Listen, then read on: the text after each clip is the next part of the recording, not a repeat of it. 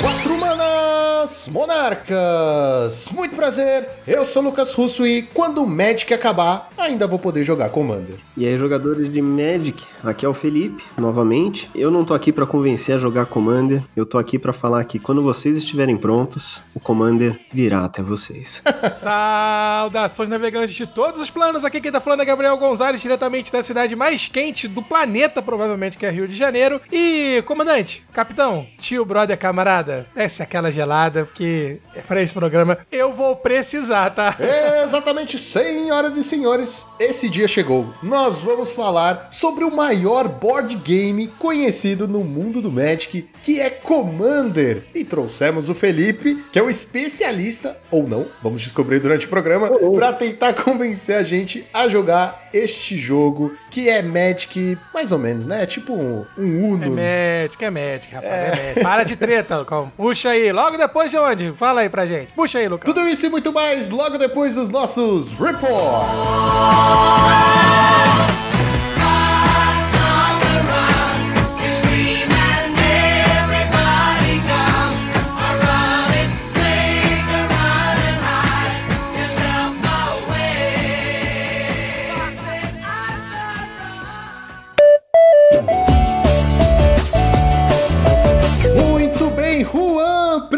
preparado para mais uma semana de Pauper neste maravilhoso podcast. Preparado como sempre, né, meu querido? Joaquim tirou umas férias, me abandonou, e aí a gente pega o que sobra, né? É, basicamente o, o, o Lucan ele só pegou assim a, a listinha de chamada, continuou assim olhando pra baixo, assim, e como era J logo depois veio o Juan e falou assim: vou chamar esse cara aqui. E É, por o isso que eu tô tem, aqui. né? É, era o que, É o que sobrou. Mas, Juan, antes de irmos para o nosso metagame, devemos falar da nossa querida patrocinadora, a X-Plays. Exatamente, a X-Plays, que é uma das únicas lojas que oferece o cupom de desconto Monarch5, Juan. Com o cupom Monarch5, você recebe 5% de desconto em todo o site, Juan. Eu falo isso pro Joaquim, não sei se você tá ligado, mas você não precisa só comprar cartinhas de Magic, sabia disso? Ah, é? Lá, lá vende board game também, Lucão? Vende board game, vende acessório pra board game. Olha só pra você manter as suas cartas que vem no board game protegidas, deixar tudo bonitinho. Acessório pra cartinha também? Acessórios para cartinhas e eles fazem aluguel de board game. Olha só, se você não tem espaço na sua casa para guardar o board game, não tem problema. Você aluga por uma semana e devolve, se diverte e é tudo de bom. É a X-Place melhorando a vida do jogador cada vez mais. Vai lá, toma uma breja com os amigos, joga uns comandos, quer dizer, uns board games. É, dá no mesmo, né? Exatamente, até confundir. X-Place, onde o seu XP vale o dobro. E agora, Juan, vamos para o Monarques Responde. E a pergunta dessa semana é de uma pessoa, veja você, que já esteve aqui conosco. Ó, Que já participou aqui conosco e é padrinho do nosso querido time, que é o Bruno Salazar. Olha Ah, só. o mascote do time. Um beijo pro Salazar. É o mascote do time. É o Monarques não oficial, né? O Monarques não é oficial, exatamente. É da família já. Ele escreveu pra gente: Fala Monarques, tudo bem? Ouvindo o episódio e vendo que algumas pessoas utilizam cartas com efeitos semelhantes às que foram banidas, abre parênteses. E particularmente curti muito o termo o que tem, o atog que tem, ha ha ha, sim, eu leio tudo literalmente, fecha parênteses, e fazendo certo resultado com isso. Como vocês discutem isso como time? Uma parte do time acha melhor experimentar cartas ruins com efeitos semelhantes ou preferem trabalhar numa nova lista? O que os hosts acham? Particularmente eu acho que só tem um host, no singular. Mas tudo Aí, bem. Gonza, o Salazar subiu tua moral agora, hein? Ele é um suporte, ele é mais uma escada. Enfim. Uma outra dúvida. Se banissem os monarcas, o time ia mudar de nome? Ficaria o Draw dos banidos? Ha, ha, ha, ha. Meu Deus. Zoeiras à parte, continuem com um trampo foda. Grande abraço. Um abraço, Salazar. Valeu, seu lindo. Vamos começar pelo começo, né? E aí, Juan, o que, que você prefere? Você acha que é melhor experimentar cartas ruins com efeitos semelhantes ou trabalhar numa nova lista quando acontece banimento? Eu sou assim, deck builder, assim, né? Eu gosto de, de ficar mexendo com essas coisas, então eu acabo aproveitando a oportunidade pra tentar sair da caixa, assim, sabe? Pensar um pouco fora ali do, do que a gente tinha até então, né? Eu fiz isso, por exemplo, com, com o G-Sky, né, Affinity lá, quando eu comecei a tentar fazer uma build sem a TOG lá atrás. Então, eu acabo gostando disso. Mas eu acho também extremamente válido você procurar por cartas sejam similares ou mais, né, que elas puderem ser. Óbvio, né, que não, nunca vai ser igual, porque senão ela teria sido banida junto, provavelmente, né. Mas assim, Aquele, no caso, né, do Atog que tem, né, que é o termo aí que o Joaquim cunhou, muito bom. Eu acho que ele é um bom substituto pro Atog. Obviamente que ele não faz o que o Atog fazia, na minha opinião, graças a Deus. Eu acho que também você tem espaço para novas builds, né? A gente tá vendo Inclusive, a gente vai falar aqui nos reports algumas listas de Affinity que estão utilizando aquele artefato, aquela criatura artefato preta que ganha, né, que pumpa toda vez que entra um artefato no campo até o final do turno, né, depois ela volta a ser uma 0/1. E tem também, por exemplo, né, a lista que o Luffy é, construiu que não utiliza nenhuma dessas, dessas estratégias, né, nem o, o Atog que tem e nem esse, esse bichinho preto, que eu sempre esqueço o nome, acho que é Glaze Killfiend, alguma coisa assim, né, Glaze Fiend. E também faz resultados, né, a gente viu inclusive recentemente a lista dele em ação lá no, no amistoso que a gente teve com o time do Manadelver, né? Um beijo aí para todos eles. A gente conseguiu ver o como funciona a lista, né? Ela abusa de Cry Clan com o discípulo e também com aquele encantamento, como é que chama, Lucão? Boa pergunta. O Makeshift, Makeshift Munitions. Eu não sou o cara que você pode fazer assim. Qual que é o nome? Eu não sei, eu sei o que a carta faz. Entendeu? Não, makeshift. Então, tipo assim, dessa forma ele consegue ir tirando a vida do cara e também ele consegue ir pra um plano de pôr pressão ali com os, os Mirror Force. E é uma lista também extremamente consistente, né? A consistência do Affinity está nos draws que ele dá. Agora, realmente, o Tron a gente vê que já tá sentindo um pouco mais para conseguir, para conseguir, né, é chegar numa build que funcione, mas eu acho que ele ainda vai encontrar a build. É só uma questão de tempo, a gente já viu alguns Trons fazendo 5-0, né? Então, eu acho que daqui a pouco a gente a, a, gente vai ver aí uma build de Tron que, que recupera, vamos dizer assim, o que o deck se propõe a ser, né? Que é um control. Bom, eu acho que reformular uma nova lista do zero é uma coisa inviável hoje em dia para mim. Eu não tenho saco para isso, não tenho tempo livre, os outros que pensem, mas eu acho que eu prefiro buscar cartas com efeito semelhante, sabe? Mesmo que pioradas. Por exemplo, se banissem Snuff Out, eu buscaria a nova carta que tá para sair na coleção nova, né? O Você Já Está Morto, uma coisa assim, eu não lembro o nome de cor da carta, que é um mana preto, você destrói a criatura alvo que te deu dano esse turno e compra uma carta. Seria uma substituta perfeita se banissem um Snuff da vida, por exemplo. É, é uma carta legal, a gente também, óbvio, né, a gente sempre pode voltar a opções antigas, que é o que, por exemplo, as listas de Tron estão tentando fazer, que é usar o Ghastly Demise, ou até ir, por exemplo, um Vendetta, né? É uma carta aí pouco usada, mas que também é uma excelente substituta para Snafalt. E agora, respondendo a pergunta, e se banisse os monarcas, Juan? Será que a gente ia mudar de nome? Cara, se banisse os monarcas, o, podcast ia acabar, porque a gente já tá banido. Né? Não, podcast, podcast o, time, o time, canal no YouTube, a gente ia ser banido. Tipo Tudo. Assim, baniu, já era. A gente não ia, é, ia deixar não tem, de existir. Não tem o que fazer, gente. Então vocês lutem para que o podcast não acabe, porque acabou os monarcas, acabou tudo, sabe? A gente cada um vai para um lado, vai montar novos podcasts. E é, vai meio que isso. E para ajudar com isso, vocês podem também contribuir com o nosso padrinho. Olha bastante. só! boa, boa. e agora, Juan, vamos para o Super PTQ. Rapaz, esse Super PTQ deu o que falar, hein? Deu, deu o que falar. Meu teve de amigo. tudo, teve emoção, teve adrenalina e teve ele, o queridinho, o RG do brasileiro, o Mono Black Control em primeiro lugar, cara. É alegria demais. É alegria demais e, e, muitos pagaram a língua, né? Porque o que o MBC tem sido zoado, né? Vamos dizer assim, tem, tem se tirado muito sarro do, do deck já tem um bom tempo aí, por motivos óbvios, né? A gente tá num, num meta já há, há muito tempo em que a geração de valor dos outros decks engolia o Mono Black Control. E agora aí parece que, né, pós os banimentos, talvez com uma redução, por exemplo, do Tron e do Affinity, né? É meio que ele tá voltando à tona aí. A gente também teve alguns 5-0 aparecendo no Mono Black nas ligas, estava lotado de Mono Black. E ele voltou com tudo de repente, das cinzas. E voltou com estilo nessa sexta-feira, né? Fazendo primeiro lugar no Super PTQ. O Mono Black é o deck que tá preparado para tudo, mas que todo mundo também tá preparado para ele depois. Exatamente. É meio que isso, cara. O cara tá preparado para tudo. Ele compra carta, remove bicho, tem bicho bom, mas estabilizou o meta, os bichos ficam melhores, as remoções ficam melhores e o Mono Black fica lá, chorando, chupando o dedo. E o primeiro lugar do Monoblack, desse Super PTQ, foi do Medvedev. É russo. É russo, Parece build russo. quadradinha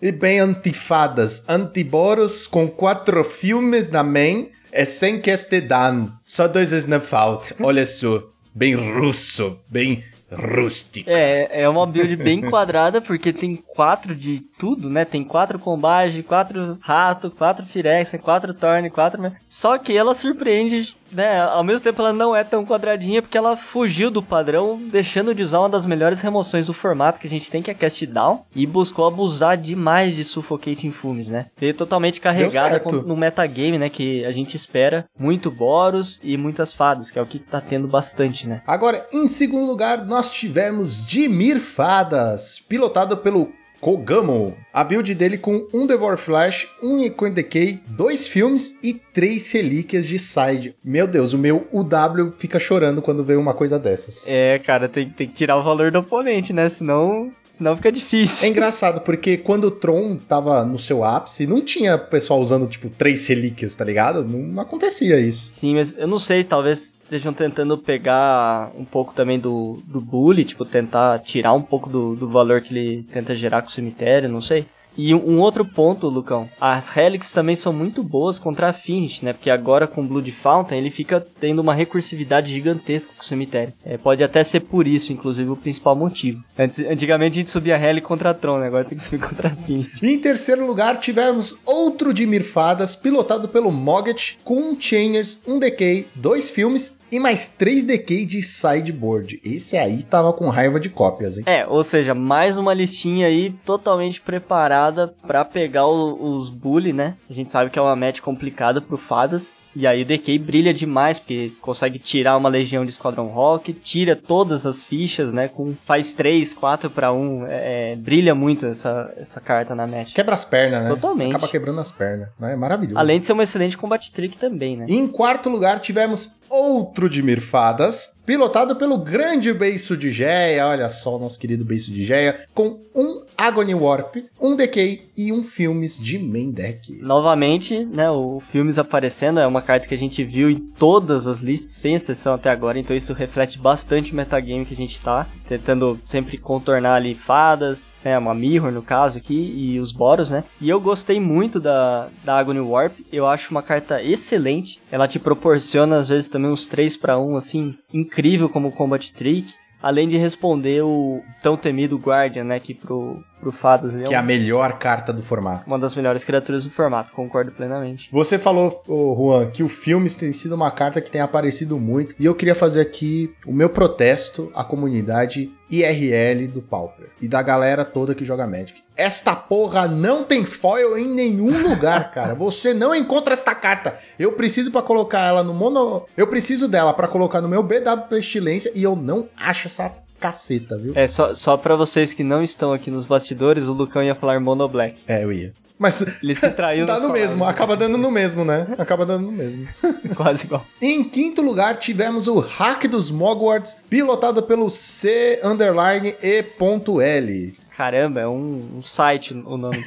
Com quatro Dispute e nove artefatos que dão draw no sacrifício. Olha só, ele veio pra ter velocidade, viu? ah, é, a gente tá vendo já o Mogwarts, né, abusando dessa interação de, de Deadly Dispute, seja com as criaturas, ou seja mesmo com os terrenos artefatos que possa usar, as pedrinhas de mana, né, as Ichor Waspin, Terrarium. Então dessa forma ele consegue comprar muito mais carta do que ele comprava antes, e dessa forma ele conseguiu uma consistência ainda maior, sendo que ele já era um combo bastante consistente dentro do formato. Em né? sexto lugar, tivemos Boros Bullywini, pilotado pelo Tarmophir 3, com quatro Trillion Discover no main deck. Cara, eu adoro Trillion Discover, cara, sério. Eu queria poder usar, digo, queria poder usar, mas é que eu não jogo de Boros, né, faz um bom tempo, então não posso. É, eu te entendo. É uma carta que também me, me conquista, assim. Eu olho pra ela e me dá vontade de jogar de bola só por causa dela. Mas, assim, eu não sou tão chegado no deck, sabe? Então, eu É, acabo... eu já fui mais. mas- Só, só um- uma observação muito importante aqui sobre isso é que o Thermofire é o jogador que geralmente ele tá de elfo. Só, não, só, só pra colocar. Ah, pra você ver como o Elf tá tão ruim que ele falou assim: não, vou jogar com deck de verdade agora. Yay. Pior que eu não tenho nem como me defender. em sétimo lugar, tivemos um Grixis Affinity, pilotado pelo Mental Misstep, com 3 Glaze Fiend, 3 Gearseek, 3 Frogmite e sem nenhum discípulo. Veja só, a morte do discípulo começa agora. É, então, e aqui tá aparecendo, né, o, o tal do Glazing Fiend, né, que a gente tinha comentado aí respondendo a pergunta do nosso queridíssimo Salazar, que é uma criaturinha preta, uma mana preta no incolor 0/1 voar, que toda vez que entra um artefato, faz o efeito que o Atog fazia quando você sacrificava, ou seja, ele ganha mais 2 mais 2 até o final do turno. É legal porque não toma snuff out, por exemplo, né? Mas ao mesmo tempo, ela é frágil porque depois ela volta a ser só uma 0/1. É, é claro que a gente tem algumas interações interessantes com Deadly Dispute, por exemplo, que permite você dar um pump nela em velocidade instantânea, né? Mas é um, continua sendo um excelente finisher, até porque ela tem evasão, né? O Atog não tinha, você tinha que dar evasão de algum outro modo. Aqui não, o bicho voa. Então ela toca com asa, vamos dizer assim. Eu quero ver nascer o Grixis Blink, pra ficar blinkando o artefato e pumpando o bicho. Tem também o, o Luffy, inclusive, mais uma lista inovadora, né? Logo que teve o ban, ele buildou um, uma lista meio combo de Affinity, que tinha a interação daquela baleia que desvira toda vez que entra um artefato. Aí tinha a, aquela Helix, né, que faz você virar para voltar uma permanente pra mão. E ele podia ficar, tipo assim, descendo trocentos artefatos de, de custo gratuito vai, vai pumpando, pumpando, pumpando e mata em uma só, sabe? Em oitavo lugar, finalizando o nosso top 8, tivemos outro de Mirfadas pelo Alt Zero, que é a mesma build do beiço de Geia. É, listinha padrão, né, do B, né? Acho que não tem muito o que comentar aqui. Lista do beiço, famosa. A famosa lista do beiço. E os top decks da semana foram de Mirfadas em primeiro lugar com 26 decks. 13% do meta. É deck pra caralho. Ah, sim. É demais, inclusive, né, cara? Mas olha, 13% só do match. Se você for ver em termos percentuais, ainda que tá. Agora, peraí, sem, sem, sem spoilers. No segundo lugar, a gente teve Affinity com 25 decks, 12% do meta. E em terceiro lugar, o primo do Dimir Ferris, que é quem? O Izet Ferris, ou o R-Scred, para os mais chegados. 21 decks, 10% do meta, ou seja, ao todo a gente teve 23% do meta composto por fadas. Banas fadas, tá chegando. Se prepara, Stutter, martelo vai acertar a asa, hein? e agora vamos falar do Challenger do sábado. Galera, o Challenger do sábado não tiveram listas, a Wizards não publicou relapsos, normal, acontece. Então nós vamos apenas falar o deck o piloto, porque é o que a gente tem, né, para trabalhar aqui. Vamos. É, a gente se vira com, com o que tem, para vocês verem como o pessoal aqui trabalha duro a gente foi atrás de conseguir pelo menos os resultados. Né? Em primeiro lugar, tivemos Isetifadas pilotados pelo Top Grinder. Em segundo lugar, a gente teve um Boggles pilotado pelo King Harry. Em terceiro lugar, tivemos um Grixis Affinity pilotado pelo Back Off. Quarto lugar, tivemos um Burn do Ethan Bird. Em quinto lugar, tivemos um Grixis Affinity pilotado pelo Sam Pop, veja só. E em sexto lugar, um Dimir Ferris, pilotado pelo Marion. Sétimo lugar, tivemos o Orzhov Pestilência, pilotado pelo Amoras 27. Pra fechar a lista, a gente vem com mais um Dimir Fadas, pilotado pelo Against, ou Alexandre Weber. Para os mais chegados. Para os mais chegados. e os nossos top decks foram Affinity, 13 decks, 19% do meta. Em segundo lugar, Dimir Fadas com 10 decks, 15% do meta. E em terceiro lugar, empatados, vejam só, Boggles e Orzhov Pestilência, dois decks queridíssimos aqui, meu e do Lucão respectivamente, com 6 decks, 9% do meta cada. Você nem precisava falar que era respectivamente. Todo mundo sabe que eu sou... Odiador de Boggles. Não, de Elfos. Todo mundo sabe que eu sou o maior adorador do Orzhov Pestilência, né? Eu só não curto elfos. É, e o Boggles é 60% elfos. O, o, é, ele é primo, né? Ele é tipo um primo distante. Elfos então... maromba. Agora vamos falar do Challenger do domingo. Em primeiro lugar tivemos um Dimir Fadas pilotado pelo, veja só, Delicinha. Hum. Cara, melhor nick. a lista do Kogamo no PTQ. É, então, mais um Ubefadas aí pra, pra lista. A gente vê, né, aquilo que a gente tá falando desde o começo aqui, refletindo a quantidade de fumos gigantesca nos decks, né? Infestado de fadas né, para tentar counterar isso também tá infestado de Boros. Aqui mais uma vez uma listinha bem padrão, né, que a gente já comentou. Não tem muito muitas escolhas assim diferenciadas. Em segundo lugar, tivemos um Izzet Curve na versão Control, pilotado pelo Tarrasque 1, com 4 Consider, 2 Totscour e quatro frente que. É, essa listinha aqui, né, pra quem não, não sabe, ela vai na, naquela pegada do UR Minotauros que a gente tinha lá atrás, só que com a chegada de Serpentine Curve, ela assumiu então o papel de finisher do deck, colocando uma serpente gigantesca no campo de batalha para tentar vencer do oponente. É, a gente tem também, além né, dessa, né, simplesmente desse plano de colocar uma criatura grande e te vencer batendo, né, a lista também ela tem um aspecto combo, vamos dizer assim, né, onde ela tenta já fazer um Maximize Velocity para dar ímpeto para essa serpente e já conseguir, né, acelerar o clock em cima de você. Também a gente tem a abordagem do bom e velho fling na cara. Ou seja, jogando cobra na cara dos amiguinhos. Cobra grande na cara dos Em terceiro lugar, tivemos Dimir Fadas, pilotados pelo Chichodiri, com um Chainers, um Agony Warp, um Decay, um Filmes e duas relíquias de side. Bom, Nada muito fora do comum aqui, né? Não, Pessoal... bem padrão, na verdade. Lembra bastante a, a do base, né? Usando o Warp ali. Em quarto lugar, tivemos um Grixis Affinity, pilotado pelo Dan Logan. A mesma lista do Mental Misstep no PTQ. Exatamente, é o Grixis Affinity dando as caras aí para quem né, falava que o, o, Affinity tinha morrido com o Bando Atog. Tá aí, ó, marcando presença. Se o Affinity morreu com o Bando Atog, imagina o que aconteceu com o Tron, né?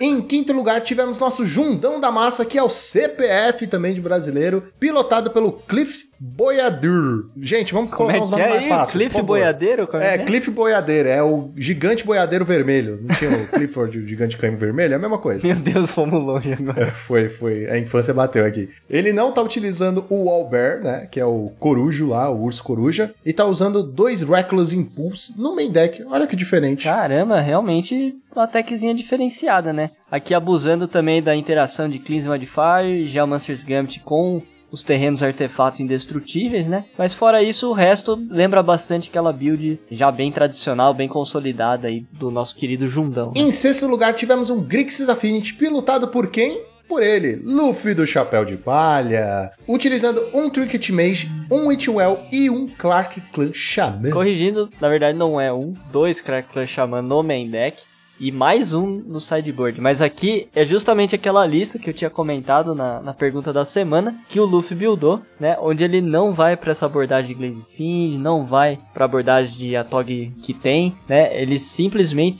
a, aposta na interação de Crack Clan com discípulo e de Makeshift Munitions com o discípulo. E ele tem uma tech muito interessante, que é o Shenanigans no sideboard dele, onde ele utiliza não só contra o adversário, mas ele também utiliza nele mesmo, destruindo as próprias Equal Wellspring, por exemplo, ou eventualmente, né, se for para causar já o letal, até um terreno, alguma coisa assim, mas geralmente ele dá no próprio Equal Wellspring, e nisso ele já vai tirando dano, né, vai, vai dando dano na vida do cara. Então assim, é uma lista que tem várias micro interações, e que, embora você não respeite muito, vamos dizer assim, né, no, no começo aquele monte de criaturinha 1 barra 1, que são os discípulos, eles te matam muito rápido, tá? Discípulo realmente é uma carta que você tem que dar um fumes, e aí, novamente, Lucão, Fumes aparecendo na, na, jogada. Aparecendo, mas nunca foil. Que tristeza. Cara, eu vou te dizer que a lista do Luffy, ela ainda tem um Ram, que é usar um Trinket Mage, cara. Essa carta eu acho fabulosa, cara. Ela é, porra, mano, é muito bacana uma cartinha dessa. É, genial, né? Porque ela consegue trazer um terreno para eventualmente corrigir ali alguma cor que esteja faltando. Ela consegue trazer seus artefatos, suas pedrinhas de mana, mas principalmente ela consegue te trazer também o Blood Fountain, né? Então, tipo assim, você tá com os bichos lá no cemitério, né? Porque aqui a gente usa só 4 Mirror Enforcer e 2 Frogmite, né? O resto é basicamente as criaturinhas que vão tentar te matar com dano indireto tirou seus 4-4 ou até mesmo seus discípulos, busca lá o, o, a Blood Fountain que não, não tem na mão e volta os bichos pra mão. E agora, em sétimo lugar, vamos ter um pouco mais de calma, porque foi o Boros Bully, pilotado pelo Lenine. Lenine. Entendeu a piadinha? Ah, Ai, um pouco que mais de calma. É, sou muito, sou muito culto, cara. a build padrão da temporada, utilizando três bolts de main deck. Nossa, agora que eu entendi que você falou assim, vamos ter um pouco mais de calma. Nossa, sério, só agora, Meu cara. Deus do Vou- céu. é, a listinha aqui, no geral, bem padrão, mas é uma coisa que também virou padrão, mas a gente tem um Electric de main deck, né? De novo aí reforçando a importância de remover criaturas 1/1 do campo, né? Ou barra 1, na verdade, né? E aí por isso, né, que muito, como muito bem observado pelo Lucão, os elfos estão um pouco sumidos aí, não, bem um pouco Graças a complicado no metagame. Em oitavo lugar, tivemos outro Boros Bully, pilotado pelo Ryuk, membro aí do Asa, com quatro velhos, quatro velhas, quatro Seeker e um Swirly Landstorm no sideboard. Swirling Sandstorm no sideboard. É, isso. Caramba, essa é uma carta que eu gosto demais. Eu gosto, Ela limpa mas o eu- campo, né? Faz um estrago e mantém os bichos ali do, do bully in- intactos, né? Ainda mais o Lunark Veteran que depois você pode trazer do cemitério. Essa é uma lista que tem dividido bastante lugar com a, com a lista tradicional, né? É, o ganho de vida ali do, do Lunark Veteran é bastante interessante. E, novamente, né, ele interage vindo do cemitério, então você pode eventualmente também descartar ele com Faceless Looting e depois trazer, então você tem uma recursividade bem interessante. E a gente tem, né, para responder, a gente tem dois Electric main deck aqui, e para responder todo esse, esse field cheio de fumes, Electric e o caramba 4, a gente tem uma cópia de Parapet no, no sideboard. Ela dá mais 0 mais 1 um para todas as criaturas que você controla. E você pode fazer ela em velocidade instantânea. E se você fizer isso, você tem que destruir ela no final do turno. Então é como se ela. Ela pode ser tanto uma instantânea quanto um encantamento. Então é uma carta bastante versátil aí. E eh, será que a gente já pode falar que esse Boros Bully é o Boros Geriatra? Pode, com, velho, certeza. quatro velha. com tudo pode, isso né? de velho. É o, é o. Não é o, o Boros Bully, é o Boros Bingo. Boros Bingo. É, o Boros Bingo. É certo, O tá certo. Boros Bingo. Bingos Bully. Bingos Bully, caraca! Boros Bingos... Boros Bingos Bully. É o famoso. BBB. BBB. Caraca! É o BBB! Nossa, é o Boros nosso Bingo BBB. Bully. É isso aí, Boros Bingo Bully. Parabéns, Juan. Você acaba de nomear um novo deck. E no domingo não tivemos top decks, então vamos para a nossa listinha da semana.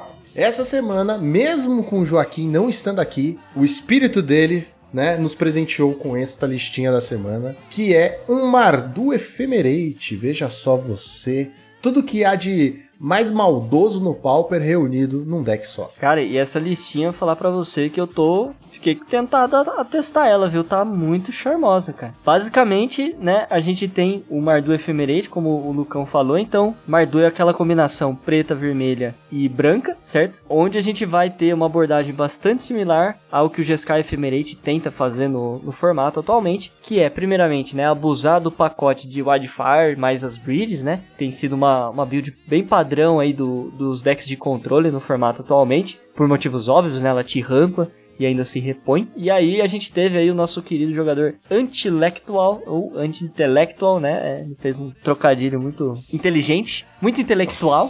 Nossa!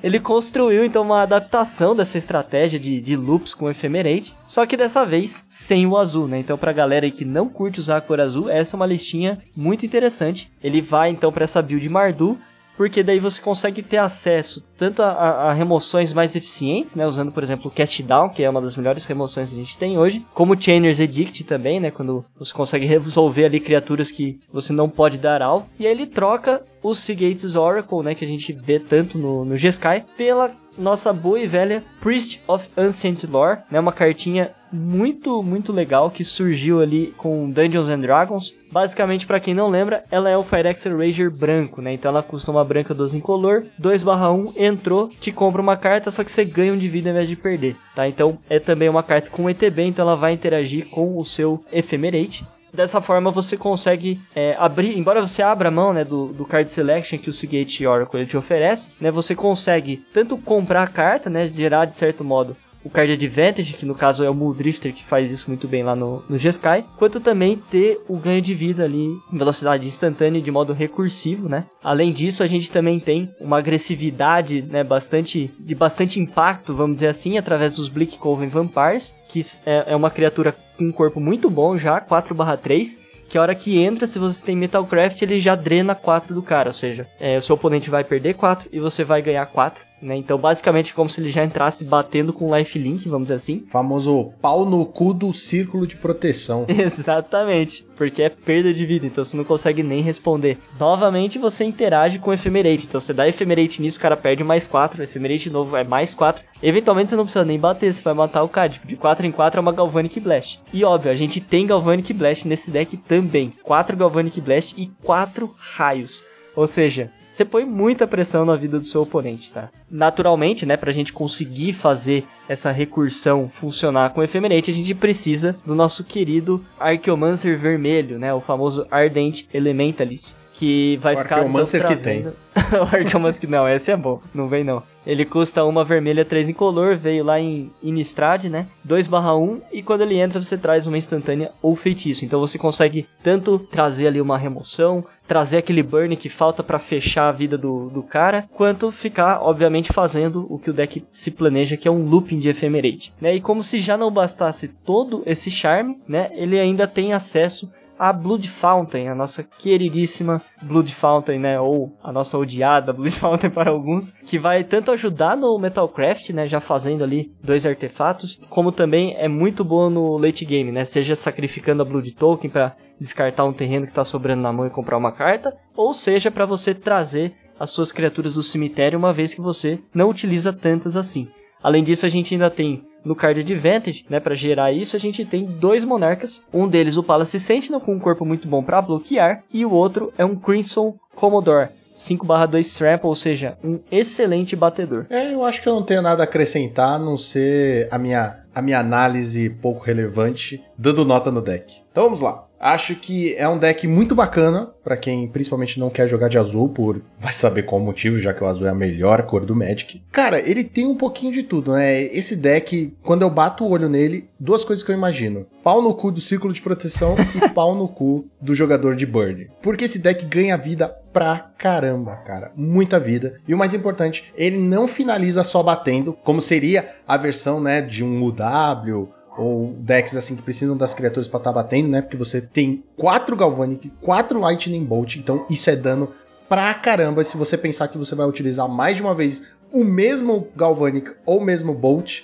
né? Por causa do Ephemerate e do Ardente, né? Então é muito bacana que você pode transformar ele num, num Super Burn. Pode acabar com o seu oponente fazendo isso. Eu senti falta, talvez, de um Late to Dinner, claro, porque é uma carta assim incrível. Blood Fountain faz aquele combinho, né? De trazer as criaturas, mas traz pra mão o Late to Dinner trazia pro campo, então você podia tirar um pouco mais de vantagem das suas criaturas com ETB. Senti falta disso, mas no fundo é um deck muito bacana, é um deck assim barato. A carta mais cara aqui, pra ser bem sincero, Red Elemental Blast, né, que tá 21 ticks, se você for montar no mall, mas no tabletop a carta mais cara que nós temos é Raio, 8 reais, 8 dólares, né, no caso. É, o- os Red Elemental Blast também estão meio carinho atualmente no tabletop. O Red Elemental você pode substituir pela outra que é parecida, né, que às vezes é mais barato. Na Pyro ou é o o- contrário, Lucão, é o contrário. É o contrário? Ah, Na qual foi? Pyro Blast tá uma fortuna. Ah, é? É. Tá? É que eu tenho os dois. Não, é, tá muito caro o Pyro Blast.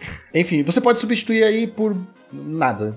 Mas assim, você pode colocar outras coisas no lugar, talvez, é, ou um pouco menos, né, de Red Elemental Blast, assim, talvez jogar com duas, só pra ter, né, já que você tem recursão. E o raio, bom, é melhor você começar a economizar aí, campeão. Porque o raio é raio e não tem o que fazer. Mas é um deck muito legal, é um deck muito bacana e eu vou dar nota 5 pra ele. Ó, É, pra você Joaquim ver. mandou bem, o espírito dele trouxe. Baixou forte uma- aqui. Baixou forte, assim, vai, e, e detalhe, hein? O Lucão tá dando 5 e a gente tem Cleansing Wildfire na lista, lembre-se disso, pessoal. Você viu que eu nem falei dela, né? Eu simplesmente larguei de mão. Ignorou, né? Tipo, Eu só aceito, cara. Eu tô pensando em, em colocar no meu deck também, só, só porque, né? Não tem o que fazer. Não pode com ele junto sério. Esse é o novo Pauper, cara. Daqui pra frente é, É, isso. você quer jogar de mid-range, se você não usa essa interação, você já tá meio pra trás. Não, cara, é assim. Vermelho rampa, verde dá dano, branco tira vida, preto cura e azul descarta carta, sei lá. Tá, a É- gente parece que a gente isso. voltou pra coleção de caos planar. né? Pau no cu da lógica.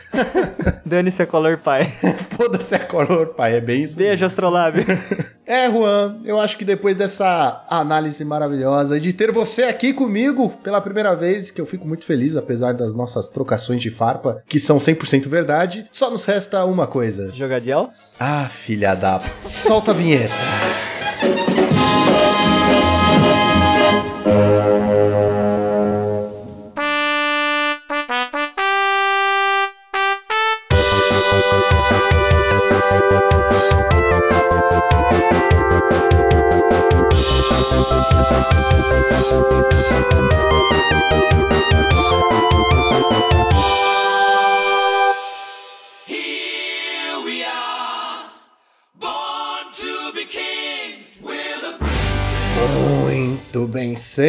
Senhoras e senhores. Eu acho que antes de tudo, você poderia explicar para aqueles que não conhecem o Commander, não estão por dentro deste formato de Magic, como é que ele funciona? Não, o, Commander é super simples. Ele é um jogo de Magic, só que melhor. Vamos começar por aí, né?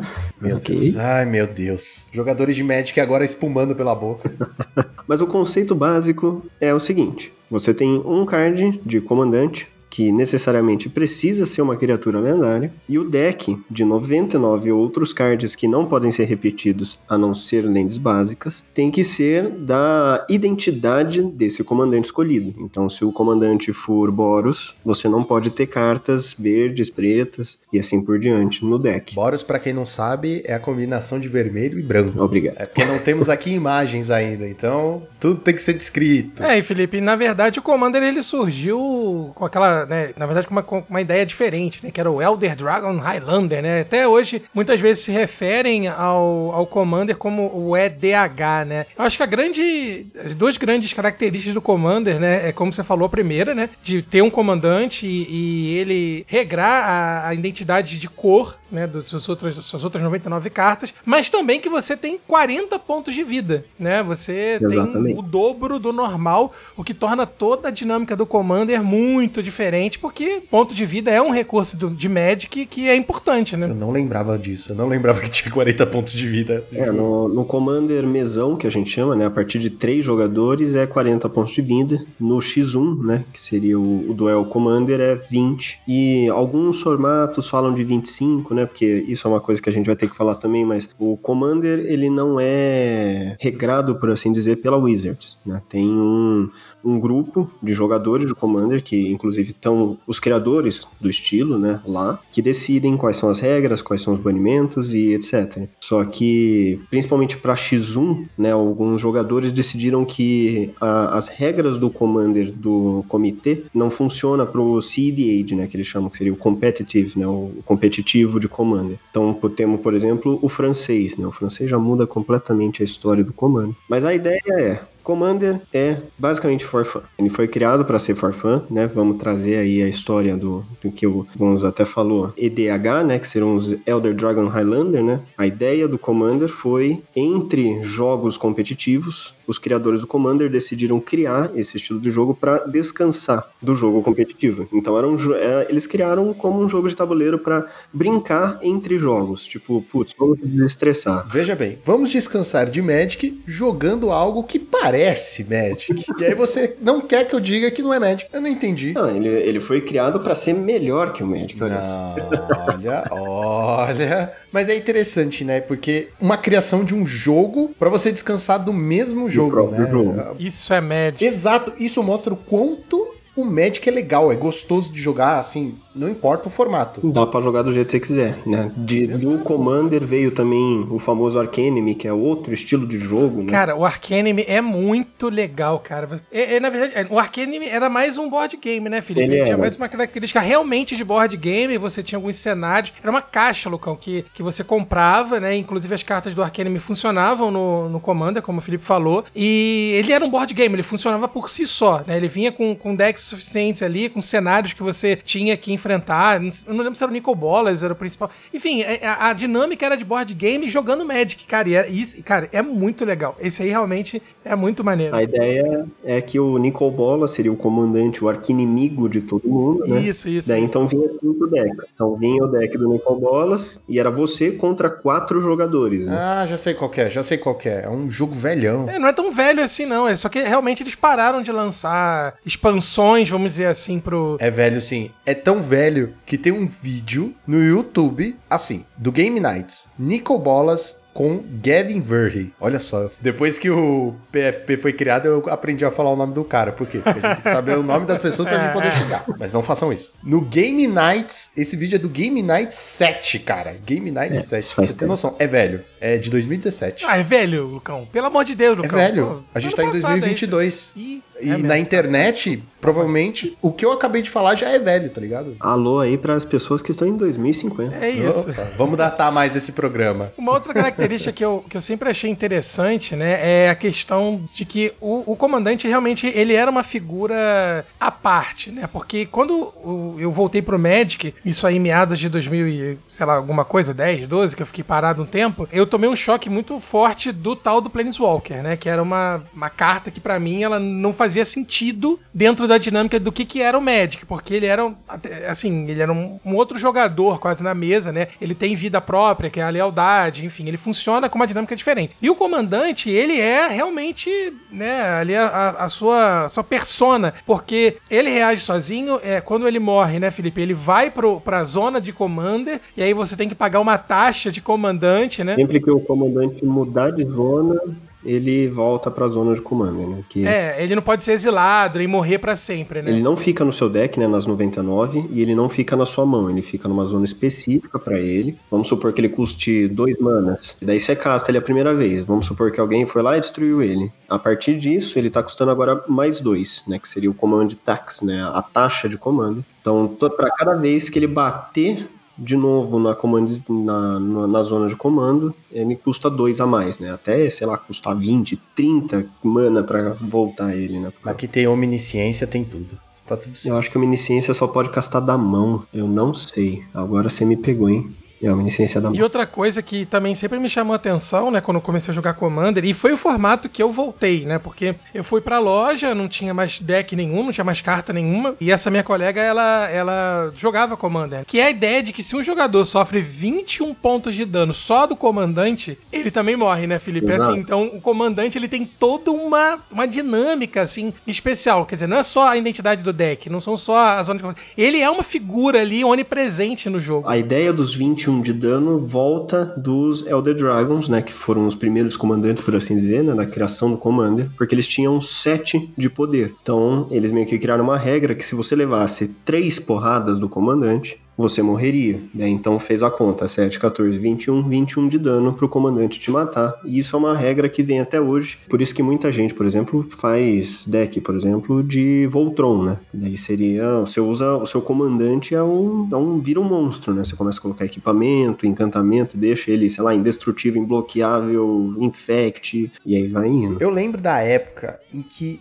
quando eu comecei a jogar Magic, claro que geralmente você começa pelo T2, certo? Eu lembro de, de ir pra loja e experimentar o formato T2 e perceber que é caro demais e eu sou pobre demais pra poder jogar. E o Commander, ele te oferece uma coisa que nenhum outro formato te ofereceria. Não da mesma forma, que é a substituição de cartas. Você não é obrigado, por exemplo, no Pauper, se você monta um Delver, um B Delver, você precisa ter um Gourmag, tá ligado? Você precisa, senão não é a mesma coisa que qualquer outra carta. Agora, no Commander, não. Se você tem uma carta que diz assim, pague duas incolores e uma verde, busque dois terrenos e ponha na sua mão e um no campo, que nem é cultivar, e você tiver uma outra carta que diz pague cinco manas e faça a mesma coisa, você pode fazer. Não tem tanta essa diferença, né? Assim, faz diferença? Faz. Mas não é tanta. É, eu, acho que isso é uma das coisas que eu mais gosto de montar deck de Commander, que é o fato de que a gente não tem restrição de set e não tem restrição de, de raridade, né? Então, não importa, eu posso ter no meu deck, sei lá, cartas da última coleção e de alpha. É um negócio, e já lançou carta pra um caralho no Magic já, né? Tipo, tem muita carta. E é o que você falou, muitas cartas vão ter efeitos iguais, e dependendo do deck, o que a gente chama de redundância, né? É sempre bom a gente ter redundância. Eu, por exemplo, atualmente tô montando um deck da Obeca, é, cronologista, que o efeito dela é você vira ela e termina o turno. Esse é o efeito dela, você acaba, você termina o turno. Turno seu. O efeito dela é vire ela, o dono do turno decide se vai ou não terminar. Então eu posso terminar o seu turno desde que você me permita. Então eu, eu viro ela e falo: Você quer terminar o turno? Qual que é o detalhe dessa comandante? Vamos supor que o, você tá atacando o Gonza com tudo. E o Gonza vai lá e faz com flash de algum jeito um board wipe. Vai destruir todas as suas criaturas. A gente vai perder tudo. Eu viro ela e falo: Se você terminar o turno agora, as habili- a habilidade some da pilha. Quer terminar o turno? Ah. Tá aí outra coisinha, né? Que é As políticas. as políticas. Que a gente já vai entrar nisso aí, porque eu- a gente já vai entrar nisso aí. Mas a ideia é, é eu não só ter ela pra terminar o turno, né? Porque supondo que ela já esteja virada ou que alguém tenha destruído ela, eu não posso falar, putz, agora meu deck tá desativado até eu voltar no meu turno e castar ela. Então eu preciso ter outras cartas que façam o mesmo efeito dela. Então a gente vai atrás da história do Magic pra conseguir cartas com redundância de efeito. Eu acho que um exemplo bem característico disco disso são aqueles decks de extra turn, né? Os turnos extras. Que você vai ter carta de duas mana que te dá turno extra e você vai ter carta de, sei lá, seis, sete, oito manas, nove manas que vai te dar o mesmo turno extra. E às vezes é literalmente a mesma coisa. Porque a gente tem, né? é, recentemente saíram cartas tipo, ah, ganha um turno extra e faça dois tokens. Ganha um turno extra e volte a carta pro seu deck. Exato. Tem essas pequenas, grandes coisas, mas tem carta que é a mesma coisa. Turno extra. Puxando esse seu exemplo, na Albeca mesmo eu tenho uma carta de turno extra. Duas manas, turno extra. Só que o efeito. Duas manas, você tá, tem time walk. Não, aí que tá. Ela tem um efeito contrário, que é eu perco o jogo no meu próximo no final do meu turno, do meu turno extra. Ah, tá. Sim, também tem essas cartas. É, é que essas cartas. E daí então o que acontece? Eu tô no meu turno, eu tenho um turno extra, no fim desse meu turno extra eu perco o jogo. Teoricamente eu teria que ganhar o jogo nesse turno extra, mas pelo efeito da Albeca, eu posso, a hora que sobe o efeito de você perde o jogo, eu posso terminar o meu turno e counterar o efeito, passo o turno. Olha só. Safadeza. A gente pega uma carta que teoricamente seria meio tipo, puta que pariu, eu vou perder o jogo agora, e transforma ela em algo jogável em cima do estilo do comandante. É interessante, né, Lucão, quando a gente observa eh, esse ponto que o Felipe falou sobre o comandante, né? É Assim, quando o comando ele foi criado, né? E assim, é interessante pontuar que a criação dele data de meados de 96, né? A gente tá falando de um Ah, jogo. o que, que um Google não faz, né, cara? O que, que um Google É, não, faz? mas é, a gente estuda pra pauta. A gente entendeu? estuda pra pauta. Deixa, Não, olha, olha o barulho do, do, do teclado aí. Olha só, e tem que pensar que o Magic ele foi criado em 93, ou seja, dois, três anos depois, né? Você já tinha um- uma mentalidade de pensar variáveis no jogo. E o comandante ele dita não só, como a gente já falou, né, a, a identidade visual, né, de cores do deck, mas justamente a mecânica. Porque quando o, o EDH foi criado, né, a gente tinha só cinco possibilidades, né, que é o Palladium Wars, o Vactius Asmad, o Arcade Sabot, se eu não me engano, o Nicol Bolas e o Chromium, que eram realmente dragões lendários, que o Felipe falou que é, é, eram todos com 7-7, né, ou seja, davam 7 de dano. Eu já tive esse Nicol Bolas antigão, cara. Na... Eu Pô, tenho ele antigão, sentado eu na cadeira cara, até hoje. Porra, era muito foda, cara. É, cara, ele Adorava. sentadinho na cadeira, arte pô, manual, né, cara? Negócio muito rebuscado. Eu né? tive um deck de Commander. Olha eu me entregando aí meu passado vergonhoso. Ô, louco. de dragões, cara. Meu deck era de dragões. Five Colors Dragon. É, então, porque esse que é o ponto interessante, porque esses dragões iniciais, eles não eram monocor, né, ou, ou até bicor. Todos eles tinham três cores, branco, verde, vermelho, branco, verde, azul, preto, vermelho e verde. Então, dava já a ideia, dava a possibilidade de você criar decks com as mecânicas que dialogavam, né? Por exemplo, o Né, o Asmad, ele é um voador, ok, né? A gente espera que um dragão voe. Ficamos até felizes que ele faça isso, né? Porque um dragão sem voar é sacanagem. Mas aí cada uma das cores né, dá mais um, mais zero até o final do turno, né? Pô, você tem, por exemplo, o Chromium, né? E eram habilidades, entre aspas, mais simples, né, Felipe? Do que as que a gente consegue fazer hoje em dia com as cartas E lendárias. até ruim, se você for pensar, porque o Nicol É, por é, exemplo, ele tinha uma habilidade muito boa, que era, se ele desse dano ao oponente, o oponente descartava a mão. Só que ele tinha um puta downside, que é, no início do seu turno, você tem que pagar quatro manas. Ou Não, você é três, é sacrifica três. o Nicol Bolas. É, paga três, é uma Três. azul, uma preta e uma vermelha, é isso. Se você não paga, você perde seu comandante. Então, tipo, meio que você tá perdendo três manas por turno. Então, naquela época, os comandantes ainda eram é, equilibrados, vamos dizer assim. Eu acho que sim. Cara, assim, na moral, se você pagou sete manas pra ter esse mano aí, o Nicol Bolas, você consegue pagar três maninhas, cara. Você, con- você consegue, sabe? Isso é outra coisa que é interessante no Commander, né? Até quando eu comecei a jogar Commander, eu mostrava meus decks pro Juan, na época o Juan só jogava Pauper, mostrava pra ele as cartas de 8, 12, 15 manas, ele, véi, vocês não castam isso. Eu falei, terceiro turno eu tô castando isso aqui. E é uma coisa muito comum, porque no Commander a gente rampa muito, né? Então a gente vai buscar terreno, a gente faz mana rock. Porque dá né? tempo, né? É um, é um jogo diferente dos jogos competitivos que você tem tempo pra fazer essas coisas. Porque se alguém invoca uma carta muito forte, não é você que tem que resolver isso, são três pessoas que podem resolver isso, né? Então é aquilo, tipo, às vezes vale a pena você não mexer, não destruir a criatura do outro, outra pessoa vai fazer isso, né? Ou você pode ir be pro lado que eu mais gosto do Commander, que seria política, né? Você literalmente chega e blefa, fala, ó, eu tenho, eu tenho uma carta aqui que pode destruir seu comandante. Se você não me atacar por três turnos, eu não mexo com seu comandante por três turnos. Então você começa a fazer assim. Daí o cara do lado, não, peraí, ó, eu também posso fazer isso. Não, então, é justamente esse ponto, Felipe, que torna o Commander um jogo muito único. E, e na minha visão, ele sempre foi o formato melhor de entrada. Né? Uma- a gente já discutiu isso muitas vezes, é, é, sobre qual formato né, é, a gente indica para um jogador novo. E sempre batia na mesma tecla. Cara, beleza. Hoje com a Arena, indiscutível que a melhor forma de entrar é você ir pro Arena. Né? Porque lá ele te ensina, as coisas fazem piu-piu, explodem, etc. Mas no IRL. Não tem como você errar a pilha. Isso, não tem. Embora você não aprenda pilha no Arena, né? Diga-se de passagem, porque você só vai aprender quando você tem que ir no braço. Sim, mas pelo menos você entende a base da base. É, não, sim, sim. Mas tô dizendo assim, você só consegue aprender de fato a pilha quando você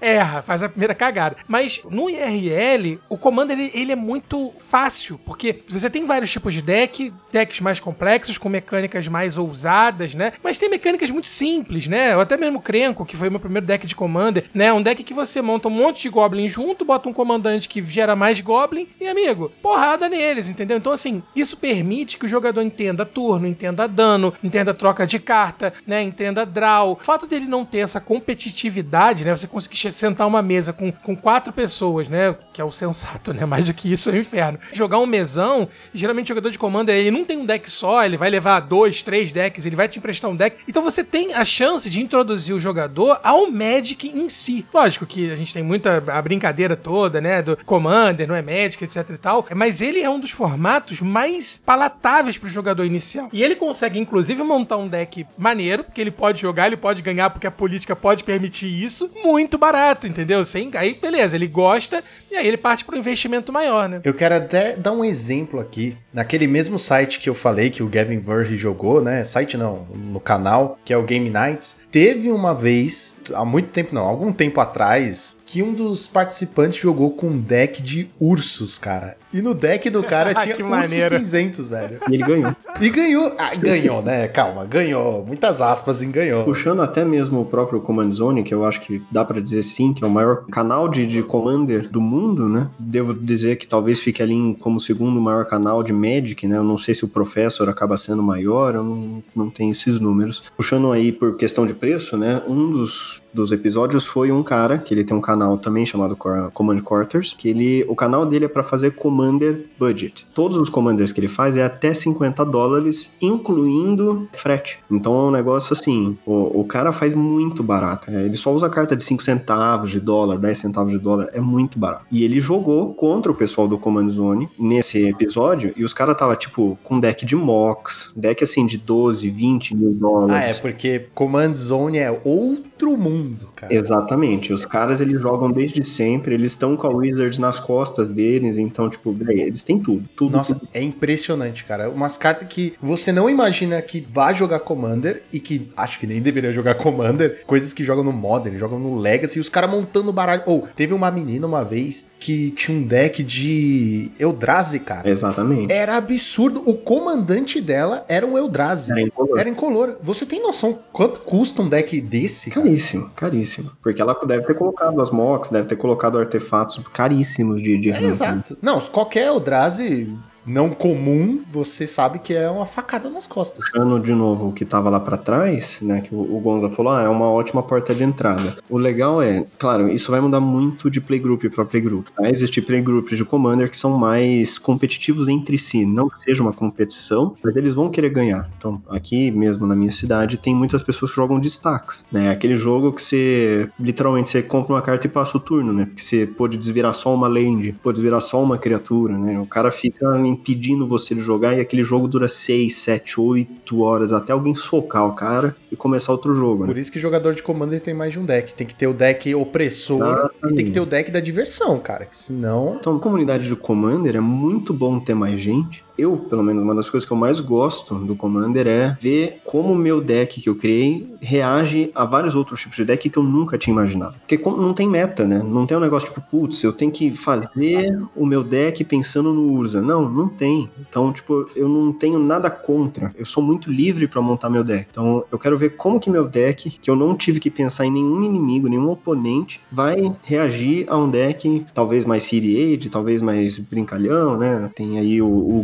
Group Hug que a gente faz, né? Que é o pessoal que, que joga. O, o jogo dele é fazer com que os outros joguem, né? Então, tipo, ele vai fazer todo mundo comprar carta, todo mundo ganhar vida. Ele não vai fazer nada, ele não vai ganhar o jogo. Ele vai fazer todo mundo jogar, menos ele. O jogo dele é fazer todo mundo É jogar. interessante também de ver que, assim, a, a gente que é do Pauper, a gente se orgulha de falar assim, pô, qualquer groselha, com algumas aspas, funciona no Pauper, tá ligado? Você pode. Ah, o Mono Black Burn, por exemplo, começou assim, a groselha, basicamente. Tudo bem, não é um grande tier, mas você vê que tem certa fama. Mas no Commander, a groselha realmente tem alguma chance. Sim, totalmente. Impressionante, é impressionante. A groselha no Commander não é groselha, cara. É só algo inexplorado. E é algo que as pessoas falam, caraca, velho, eu nunca tinha pensado nisso, não sei o que, sabe? Traz uma alegria pra mesa, porque você fala, velho, como que você pensou nessa interação? Tipo, não faz sentido nenhum. Isso é uma carta de alfa, isso é uma carta de Kaldheim, sabe? Tipo, como que você conectou essas cartas?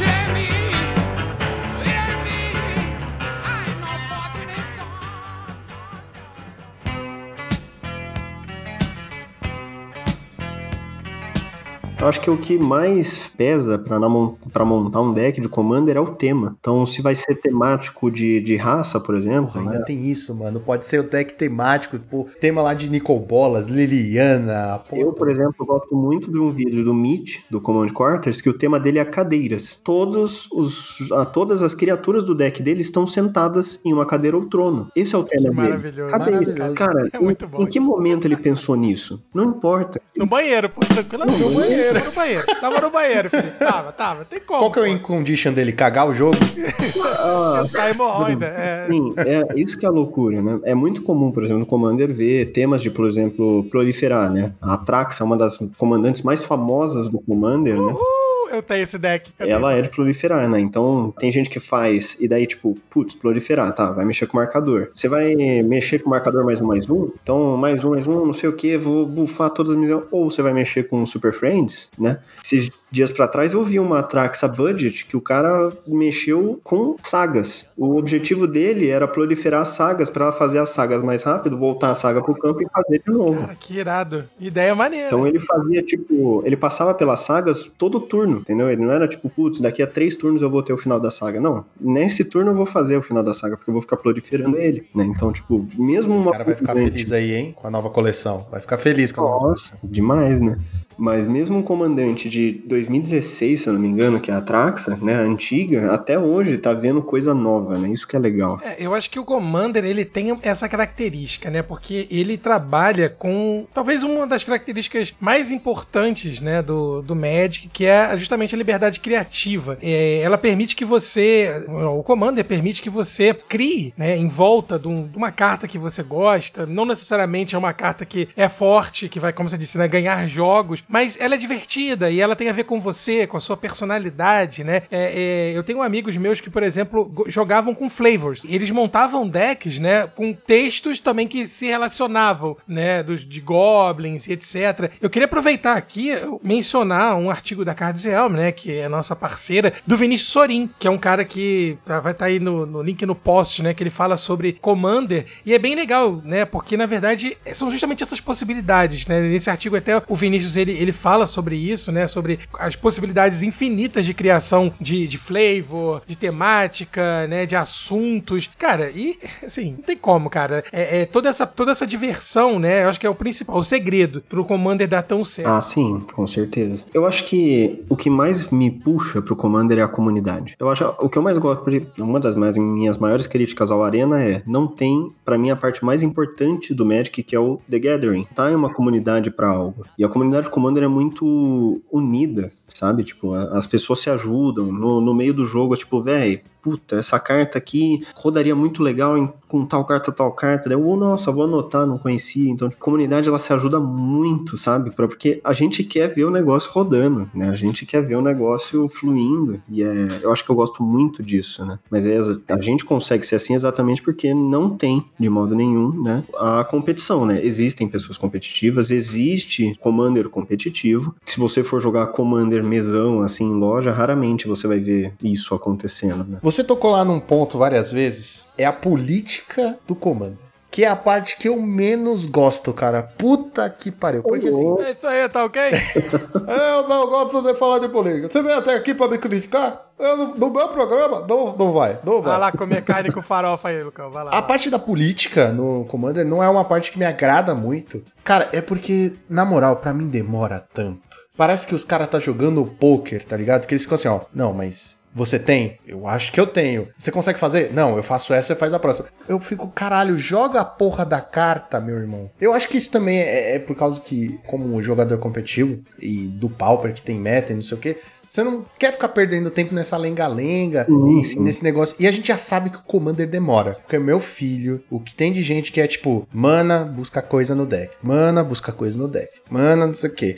É, é um jogo mais demorado. Não, com certeza, né? Eu, eu mesmo sento quando eu, vou na loja lá pra jogar Que Commander. bom. Você joga sentado, né? Eu- não, a gente joga sentado, mas tipo, quando eu sento pra jogar Commander. Pô, graças a Deus, que agora você falou eu sento, eu falei, caraca, será que joga Magic em pé, cara? Meu Deus do céu. Mas quando eu sento pra jogar Commander, eu sei que aquela partida pode demorar meia hora ou oito horas. Ou 20 dias. Ou 20 dias. Eu já joguei um jogo de 6 horas de Commander. 6 horas, porque toda vez Eu também, que... eu também já joguei. Eu E também já toda joguei. vez que o deck de todo mundo tava acabando, tinha um cara que fazia uma magia que todo mundo embaralha a mão do cemitério no deck e compra sete. Então meio que reinicia a porra do jogo. Eu me recuso a ficar 6 horas direto na mesma partida de Magic. Eu Não, me não é, cara. recuso. Então, eu me que recuso. tá. cara. Ô, Lucão, olha só. Não, não fico, não fico. Eu não fico nem 6 Ô, horas aqui gravando podcast. Lucão, No joga- Commander é meio difícil falar a mesma partida de Magic, né? Porque a- as interações são muito variadas, né? Isso aí Ô, é Lucão, falta de foco. Não, não, não. Lucão, olha só. Você é um cara que joga RPG. Não, mas é Cara, diferente. tem campanhas de. Não, sim, mas olha só. Não, sim é duro, né? Tem essa mania. Mas enfim, sim, não. Olha só. Como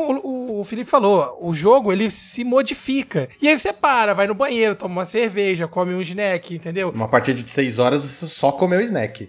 Você esqueceu o seu baralho. come um hamburgão, gordura a mão nas cartas, entendeu? Então tem, é como se fosse realmente um- uma aventura de RPG, porque, inclusive, nesse jogo que eu joguei com mais seis horas, as dinâmicas políticas mudam. Então a narrativa em si, ela acaba se adaptando, né, o Felipe? Assim, porque Exatamente. hora você focou num cara e o cara agora tá puto contigo e você vai ter que se adaptar ao jogo, entendeu? É só todo mundo jogar de boca fechada. No RPG a gente precisa falar porque não tem Pô, jeito. não, Agora tem graça, no Commander, pô. Joga de buraco, boca pô. fechada. Mas já é buraco que os caras ficam. Mas eu faço. Você faz? Ah, não sei. Parece truco. Esse jovem tá amargurado demais, Felipe. Não tem como. É parte muito importante do Commander você utilizar esse deck, né? Esse leque, na verdade, né? De bluffs, né? Porque, querendo ou não, você não tá jogando contra uma pessoa, você tá jogando contra três. Se você, se os três virarem em você, você chora. Tipo, dependendo do deck que você tá, você não faz nada. Então, assim, você precisa criar amigos e inimigos e fazer políticas exatamente para que três negros não vá pra cima de você. Cara, não, mas é que demora muito. Os caras ficam lá. Ah, ah, mas não sei o que. Daqui três turnos eu te dou não sei o que. Ah, porra, meu filho, tá bom, vamos. Eu preciso ir pra casa hoje, tá ligado? Eu vim aqui pra jogar seis partidas e tô jogando uma às seis horas. Ah, isso é, isso é muito comum. Eu tenho muito esse problema com a política do Commander. Ainda mais quando você entra numa mesa que você não conhece, cara. Eu detesto, Ah, tipo sim. assim. Não, é. Fazer política numa mesa que você não conhece ninguém realmente é difícil. Normalmente você joga quieto. Imagina, você chega numa loja que você não conhece ninguém ainda. Aí tem os caras de Commander que são a única galera que você consegue identificar, né? Com aquele bolo de cartas, né?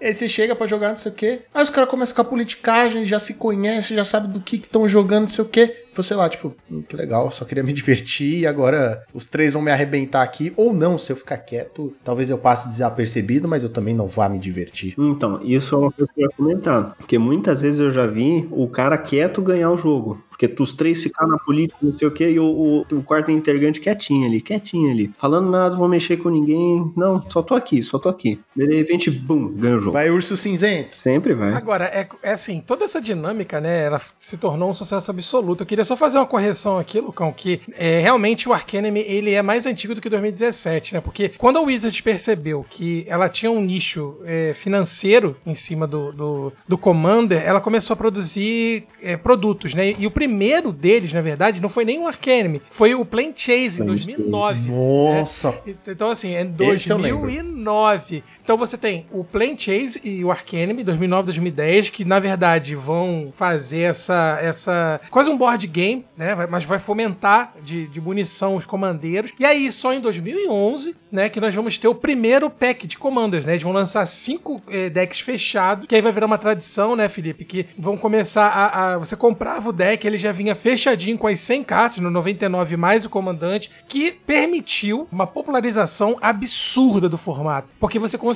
com um valor relativamente acessível à época, né? Eu, eu cheguei a comprar a Trax assim, comprei ela fechada e depois eu fui modificando ela, né? Você tinha um leque muito grande de cartas já da pool do, do, do formato. E aí, meu amigo, comprava um shield e a- o resto era criatividade, né? Eu acho que a, a ideia do, do Planes Chase, do Arcanime e do Commander, eles andam muito um do lado do outro, realmente. Porque é a, é a ideia do For Fun. É um board game, é um negócio que é, aqui em Postos a gente joga direto o Planes Chase, né? Então a gente pega cada um deck de Commander, tem um aplicativozinho de Planes Chase que ele vai mudando os planos pra você, né? Então a gente só foi ver as regras e tudo mais e a gente joga. E é caótico pra caramba, né? Dependendo dos planos e tudo mais. Eu arrisco dizer que puxando, né? Se for puxar ali o Planes Chase e o Arcanime, eu arrisco dizer que eu acho que o Commander é, querendo ou não, o que a Wizards mais lançou produto, né? Em cima, né? Porque todo ano lançava pelo menos quatro decks de Commander. Daí começou uma época a lançar os Anthologies, né? Então, além dos quatro do deck do ano, tinha os quatro melhores dos últimos tantos anos, né? Daí agora tá lançando quatro na, na principal, daí lança dois aqui, dois ali, né? Esse ano, pelo que eu vi, box. vão lançar oito. Agora começou as coleções. É, se eu não me engano, em 2011, né, que teve essa, essa esse primeiro. Já em 2013 eles continuaram, né, porque eles perceberam um sucesso. E aí, e aí foi embora. Porque, na verdade, outro assunto que acho que vale a pena a gente puxar é com relação à importância financeira do Commander, né, para a economia do Magic em si. Porque necessita de uma quantidade grande de cartas e não cópias iguais. Isso acaba movimentando o mercado secundário né, que é o mercado dos lojistas em si. Então, pro lojista, tinha aquela, porra, aquele estoque lá gigante de cartas encalhadas que não, não, não jogava, não via jogo porque não tava no meta, ou até tipo, são banidas, alguma coisa. Eles começaram a vender, Exatamente. entendeu? Cartinha lá barata, porque aí eu vi um comandeiro, pô, cara, novamente, a loja Portal, ela nem existe mais, infelizmente ela fechou agora no, no começo do ano, né? Um abraço aí pro Pedro, Pedro Chip, aí, nosso, meu querido amigo. Mas quando eu fui jogar no Portal, e aí eu comecei né, a me aproximar do Chip, eu trabalhava lá de graça, ficava lá dentro ajudando ele, enfim, né? Acabou me se tornando um grande amigo. E aí chegava lá o comandeiro, falava assim, fiz um pedido. Aí eu tava tomando cerveja com ele, falei, vou pegar aqui, tá, Chip, vamos ver. Cara, tipo, era 400 cartas. Aí eu falei, cara, 400 cartas. Aí tu vai ver, era assim, um, sei lá, um coelho esquisito. Então, cartas que você Nunca ouviu falar. ia vender, tá? Eu falei, gente, isso, isso é Magic, cara, nem Yu-Gi-Oh! não. Eu nunca ouvi falar dessas cartas. E aí o cara vendia 400 cartas de uma pancada só. Tudo bem que 400 cartas dava, sei lá, 30 reais, às vezes não era muito. Mas entendeu o que eu quero dizer? Assim, isso, o, o Commander, ele não só foi muito eficiente pra Wizard vender produto, né, trazer novos jogadores, mas também ajudou o lojista a desencalhar aquela, aquelas cartas paradas. É, no, no Commander a gente fala que duas coisas, né? A Wizards, ela começou a fazer produto de Commander porque simplesmente o jogador de Commander não tá nem aí pra booster. A gente não quer saber de booster, a gente não quer comprar booster. Pra gente não faz sentido Pô, pagar... pelo menos temos alguma coisa em comum com vocês, né? Então, é, é, nisso os, os pauperianos têm muito a ver, né? A gente, vocês não querem comprar booster, vocês querem comprar as cartas que vocês precisam, né? E a gente também. Então eles tiveram que lançar esses produtos de Magic pra conseguir tirar dinheiro da gente. É o que a Wizards faz. No Commander e no mundo de finanças do, do Magic, tem o efeito Command Zone, que a gente chama, né? Que o próprio professor fala direto, que é quando uma carta vai muito bem em algum dos vídeos do Command Zone, e daí ela sobe de tipo de 50 centavos de dólar para 200 reais. Exemplo disso, Vedalken Orrery, né? Que é um artefato de 4 manas, que o efeito dele é suas cartas na mão tem flash. Só isso. É uma carta muito boa, só que era uma carta de 2 dólares. Eles começaram a usar tanto ela no, no Command Zone que hoje ela é uma carta de 100 dólares. É, mas isso aí é um efeito comum em qualquer formato, né? A gente pode usar aqui o exemplo de Dust to Dust. Ah, sim. Ninguém usava esta merda. Não valia porra nenhuma. Bastou, tipo assim, uma carta nova sair pro preço elevar. Tudo bem, circunstância foi diferente, né? O meta exigiu que fosse usado isso, mas a consequência é a Ah, mesma. não, isso com certeza. É que a, a ideia dessa, desse acontecimento que o pessoal brinca que é ligado ao, ao Command Zone é que realmente, tipo, não é que descobriram um novo combo ou nada disso. É realmente eles olharem e falarem, tipo, ó, essa carta aqui é boa. No dia seguinte ela explode de preço. Mas é, isso é muito comum, né? Mas eu, eu acho que tem se tornado até sufocante pro jogador de Commander ver tanta coisa saindo, né? Agora tá saindo também os Commander. é, saiu o Commander Green, né? Que é uma. que seria os Spellbooks, né? Antigos. Ah, né? sim, tem o da Liliana, né? Que saiu que É, agora saiu, vai sair o Commander Black da Liliana. Eu achei uma ideia interessante, mas. É que o jogador do Commander ele gosta de blingar o deck, entendeu? Ele gosta de um negócio brilhante, de, de ter o, o bonito e aí vai indo. pimpar, né? Então, Dar aquela pimpada. Não, eu super entendo. Mas é a mesma coisa, tipo assim, o jogador de comando ele não vai provavelmente comprar o produto. Ele vai comprar avulso. Vou falar pra você que compraram, velho. Compraram pra caralho. O pessoal aqui da. Eu fui o único que não comprei, assim, da- do meu playgroup, pra falar a verdade. Mas por falta de dinheiro, não foi por falta de, Olha de só. vontade, não. Olha só as verdades. É, porque na verdade, quando, quando a gente faz a análise de coleção, são episódios que você pode acompanhar aí que são muito legais, né? Que a gente tem aquela euforia e etc. Às vezes a gente acaba falando, ah, mas teve um reprint, aí teve a carta preta e branca que o Lucão falou que era Shadow. Cara, isso, isso na mão do cara, do comandeiro, né? Que não tem limite a não ser a criatividade dele, ele pode fazer uma série Não, de, mas pera aí. de mesclas. Tudo tem Sim, limite. Mas falando- a carta xerocada não é pimp. Não é pimp. Não, eu tô dando um exemplo. É dando otário. um Ota-. Ô, Felipe, você compraria a carta preta e branca, xerocada, pra pôr no seu deck? Eu meio que comprei a mana base inteira de um deck meu com essas lentes. Não, não, não, não, não. As lentes, beleza. Não, as lentes são lentes, mas a, a mesma carta que tem colorida, você vai comprar preta e branca. Se ela tiver mais barata, eu compro. Agora, se ela não tiver mais barata, não. Mas é, aí, aí é a questão de eu ir Não, mas às vezes o cara, o cara quer fazer uma temática em si com aquela carta. Mas ele não vai conseguir, carta. porque só tem uma coleção, não é, o, não é um, uma, é a história toda do, do Magic. Não, sim, mas na verdade é o que eu quero dizer assim, que todos esses lançamentos, né, que são as, as artes diferenciadas, na mão do comandeiro, entendeu? Que ele quer criar, ele quer se diferenciar. É igual o palpeiro. Pô, É igual o cheio, palpeiro cara, que é. adora um, um brilho a mais. Nossa, se tiver um, um negocinho diferente, a gente já quer. Exemplo disso é as lentes de Kamigawa que estão pra sair agora. Eu vou fazer todos os meus decks ter aquelas lentes. Eu tô apaixonado naquelas lentes. Nossa, Então, tá muito linda, cara. Cara, aquilo lá é perfeito. É, Tipo, eu tô apaixonado de verdade. Eu já tô fazendo, eu tô guardando dinheiro pra comprar mana base pra todos os meus decks daquilo. Vou dizer que eu ainda prefiro as Pokélentes. Só uma perguntinha aqui, ô Felipe. Você tem quantos decks de comando? Eu já tive mais. Recentemente eu andei vendendo alguns Não, decks. não foi Ah, essa a desculpa pergunta, não. começa assim, não, eu já tive mais. Não, o máximo, o máximo que eu já tive foi cinco decks. Tem pessoas, por exemplo,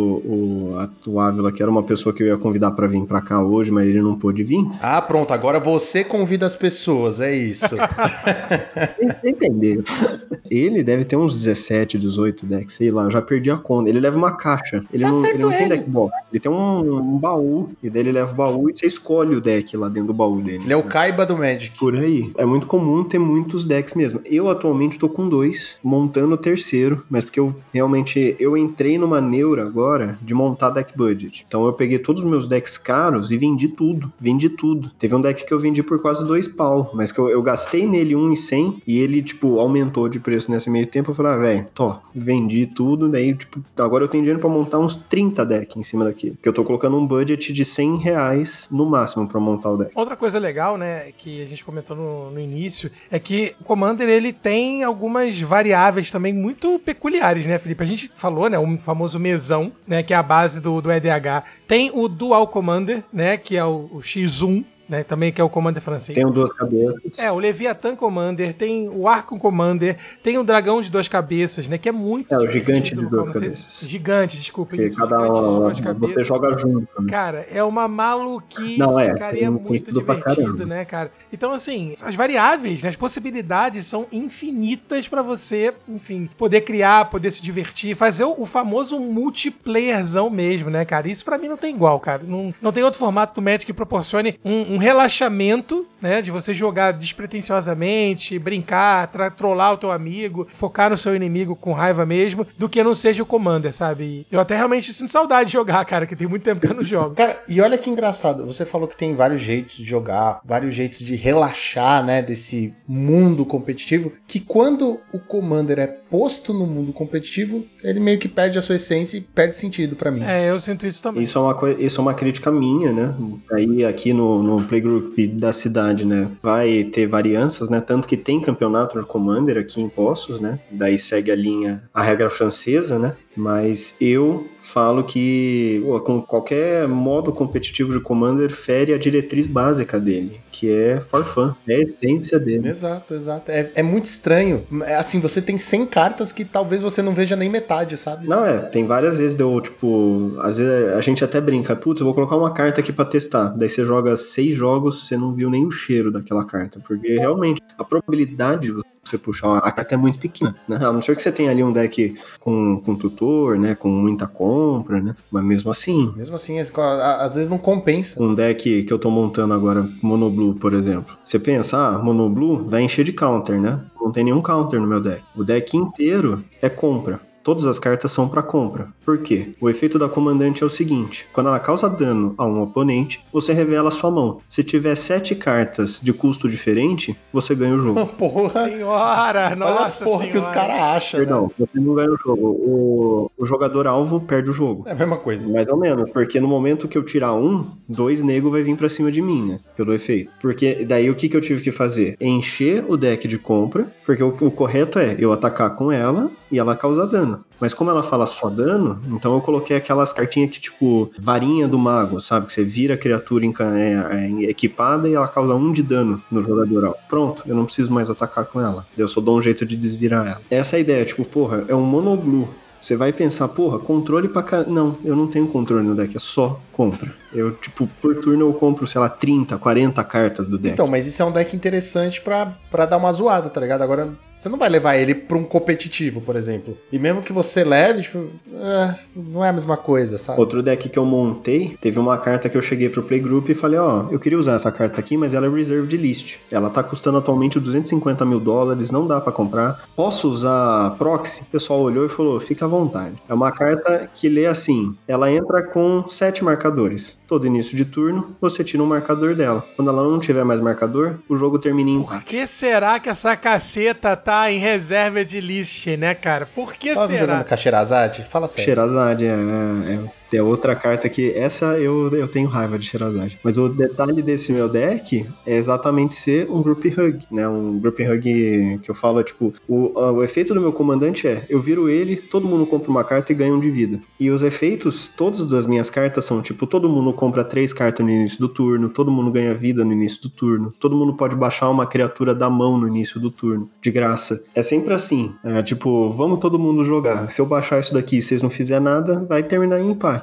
Boa sorte tentando ganhar antes disso daqui bater em empate. Mas eu acho que isso que é o legal mesmo, assim, a, a diferença de jogos, né? De tudo. Por exemplo, uma coisa que eu raramente vejo no Magic, Morph. Vocês veem Morph? Você viu que ele acabou de falar, né? No Magic. Ele acabou de assumir aqui, acabou. Eu falo no Magic, quando eu falo Magic, é Magic mesmo. Tipo, é uma coisa que eu não vejo no T2, eu não vejo no Standard, eu não vejo no histórico. Não, o Morph é uma habilidade que sumiu. sumiu. Teve uma coleção que eu não lembro qual foi agora recente, que até Teve alguns Morph. E eu tenho o Ávila mesmo, esse meu amigo, ele tem um deck que é focado em Morph. O efeito da comandante dele é, todo início de turno, o primeiro Morph dele é de graça, toda vez que ele faz um morph, ele compra uma carta. Ah, eu já vi esse. Quer dizer, não assim, mas eu já vi uma carta que, pra você virar as cartas pra baixo, você paga 3 a menos, e quando uma criatura flipa, né? Vira pra Tem, cima. tem essas compra. cartas, tudo tá no deck dele. E eu me sinto jogando Yu-Gi-Oh! com ele, porque é tudo carta virada pra baixo, passa o turno. E eu não sei o que que é aquilo. Ele pode ter qualquer coisa lá. Ele pode ter um board wipe, ele pode ter um anula, ele pode ter um blinka, ele pode. qualquer porra de baixo ali. E isso é muito divertido, o fato de eu olhar e falar, velho, aqui tem um morph, aqui tem um group hug e aqui tem um combo do meu lado. E eu tô jogando de marcador, tipo, nenhum faz sentido com o outro. Vamos ver no que, que isso vai dar. É, o, o Commander possibilita você também trazer de volta mecânicas que a Wizards abandonou, né? Tipo, Mor, Bushido. Bushido. Se bem, que essa foda-se, né? Mas Bushido, essas, essas mecânicas já esquecidas, vamos dizer assim. Isso sim. Uma mecânica que muita gente briga no Commander pra mudar é o Infect. Né? Porque a ideia inicial do Infect é ter 10 marcadores, porque a vida inicial é 20. Ou seja, metade da sua vida em marcador. No Commander continua sendo 10, mesmo a sua vida sendo 40. Ah, mas cara, todas as criaturas que tem Infect são comuns, velho. Dá uma chance, Então, né? mas por exemplo, numa Traxa, o bichinho 1/1 Infect, ele fica 10/10 em um turno, facilmente. Então, assim, muita gente, eu sou, por exemplo, a favor de aumentar, por exemplo, o número de marcadores para 20, né, que seria metade de 40. E no X1 para 15, que seria metade de 30, né? Manter essa ideia da metade da vida. Mas isso é uma coisa que é discutido há anos e ninguém faz nada a respeito. Fica só por isso Não, mesmo. tudo que envolva X1 no Commander, acho que não vale a pena nem conversar. Essa é a minha opinião.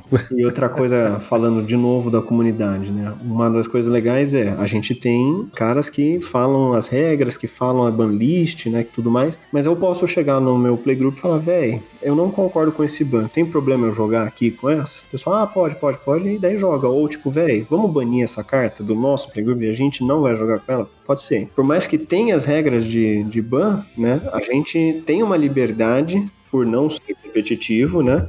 De seguir, fazer uma nova regra, né? Fazer regras novas, né? Regras de mesão, que a gente chama, né? The Gathering que você tá, tá falando aí é simples. Você tem a liberdade de fazer o que quiser, de jogar da sua forma, né? Até mesmo usar cartas de borda prata, né? Prateada. É muito comum ver isso no Commander. A pessoa sentar e falar, velho, eu tenho cinco cartas de borda prateada aqui no deck. Tem problema? Não? Ah, então vai. É, são as possibilidades que só o Commander te dá. A gente zoa, fala que não é Magic, brinca, né? Mas não é que- mesmo.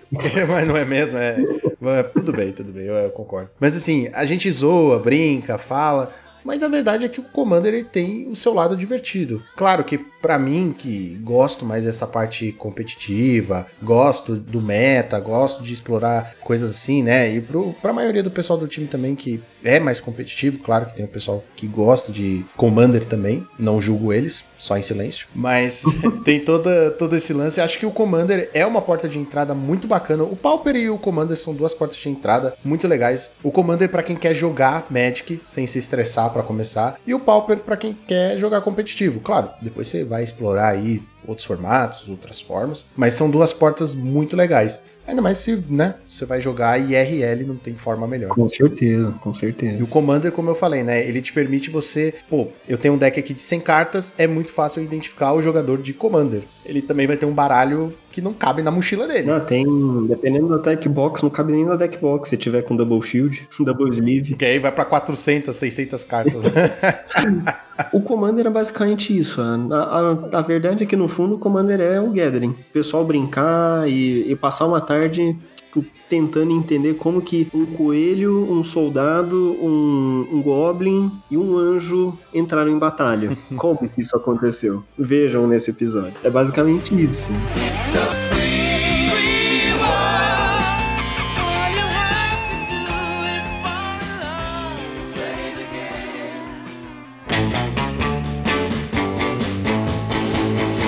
Então, acho que pra finalizar, né, esse, esse nosso episódio de ódio ao Commander, né, ódio, né, não de ódio, por favor, tá, gente, mas de amor ao Commander aqui, acho que vale a pena a gente falar um pouquinho sobre banlist, né, banlist no Commander é algo bem peculiar, né, porque existe uma, uma lista oficial de banidas próprias, né, o comitê, ele rege isso de forma bem independente, embora tenha cartas, existe uma lista especial de cartas só pro Dual Commander, né, que é o X1, as que são aplicadas ao mesão da galera, né. É, eu acho acho que a, o mais importante colocar agora de início é: existem dois tipos de banlist, né? A banlist commander, do comandante e a banlist do deck, né? Tem cartas que são permitidas no deck, mas que não são permitidas como comandante, né? Caralho, que bizarro. Então, por exemplo, você pode jogar com ela no deck, mas você não pode usar ela como comandante, mesmo ela sendo um lendário, mesmo, né? Ou É vice-versa. que estando dentro do deck, né? Você tem que cavar ela, você tem que achar a porra da carta. né? É uma Exatamente. dificuldade. Mas eu acho que a parte mais importante do, da, da lista, né, de banimentos é a razão pela qual os banimentos acontecem, né? Porque muita gente deve estar se perguntando, porra, se não é competitivo, por que, que tem banlist, né? E aí eu te Tem bom respondo Tem bom senso. da, da forma mais.